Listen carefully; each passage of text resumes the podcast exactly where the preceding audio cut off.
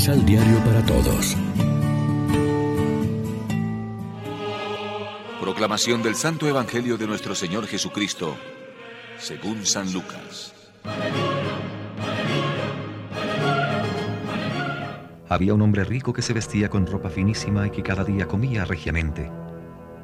Había también un pobre llamado Lázaro, todo cubierto de llagas, que se tendía a la puerta del rico y que sentía ganas de llenarse con lo que caía de la mesa del rico, y hasta los perros venían a lamerle las llagas.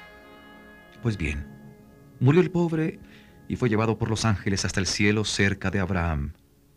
Murió también el rico y lo sepultaron. Estando en el infierno, en medio de tormentos, el rico levanta los ojos y ve de lejos a Abraham y a Lázaro cerca de él. Entonces grita, Padre Abraham, ten piedad de mí, y manda a Lázaro que se moje la punta de un dedo para que me refresque la lengua, porque estas llamas me atormentan. Abraham respondió, Hijo, acuérdate de que recibiste ya tus bienes durante la vida, lo mismo que Lázaro recibió males. Ahora él aquí encuentra consuelo, y tú en cambio tormentos.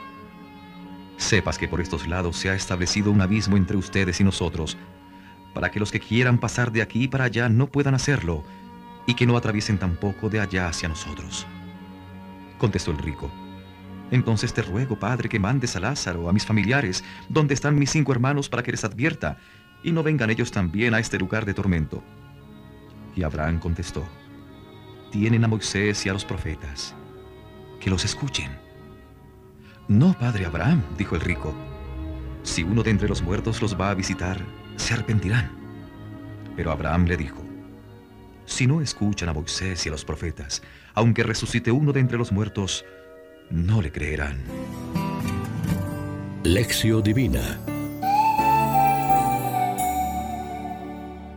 Amigos, ¿qué tal? Hoy es domingo 25 de septiembre, celebramos en la liturgia el vigésimo sexto domingo del tiempo ordinario y como siempre nos alimentamos con el pan de la palabra.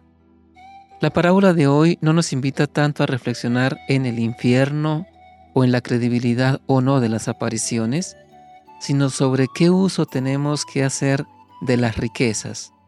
Jesús en el Evangelio describe con trazos todavía más vivos la reversión de situaciones que se va a dar y que supondrá el estrepitoso fracaso de algunos que están llenos de sí mismos y se despreocupan de los pobres y necesitados. El rico parece absolutamente feliz. Se viste de lino y púrpura y se puede permitir banquetes diarios. Del pobre no se preocupa nadie y no tiene ni para comer. Pero al final se aplican las medidas de Dios, no las de los hombres. Al rico no le servirán para nada sus riquezas que no han podido llevarse a la otra vida. Se da cuenta tarde de que se ha afanado en vano. El pobre que se había puesto su confianza en Dios, no había perdido lo más profundo, la dignidad humana, y ahora es premiado con una felicidad plena. Y entre ambos hay un gran abismo que es inmenso. No se dice en ningún momento que los ricos de los que hablan Amos o Jesús hayan conseguido sus riquezas injustamente, ni que hayan robado aunque siempre cabe la pregunta de si uno puede llegar a amasar tales fortunas sin pisotear a alguien.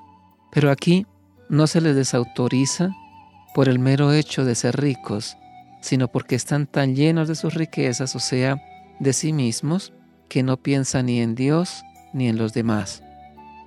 Jesús llama necias a estas personas porque no han puesto su confianza en algo sólido, sino en bienes efímeros que a la hora de la verdad no les servirán de pasaporte a la vida. El rico parecía tenerlo todo, pero llega a la presencia de Dios con las manos vacías, como un pobre de solemnidad en lo que más cuenta.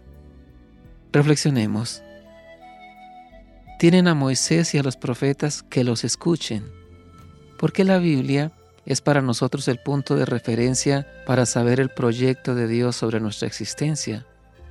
Tenemos la conciencia de que nuestros bienes, no solo económicos, sino también culturales y religiosos, los tenemos que compartir con los demás? Oremos juntos. Te pedimos, Señor, que nos ayudes a ver a nuestros hermanos, especialmente a aquellos que más sufren. Danos entrañas de amor para con cada uno. Danos la posibilidad de ser generosos con lo que tenemos. Amén.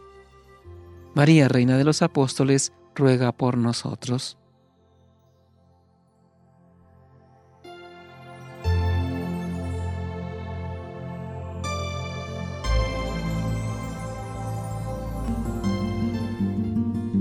Complementa los ocho pasos de la Alexio Divina adquiriendo el emisal Pan de la Palabra en Librería San Pablo o distribuidores. Más información www.sanpablo.co de la Palabra. Vive la reflexión.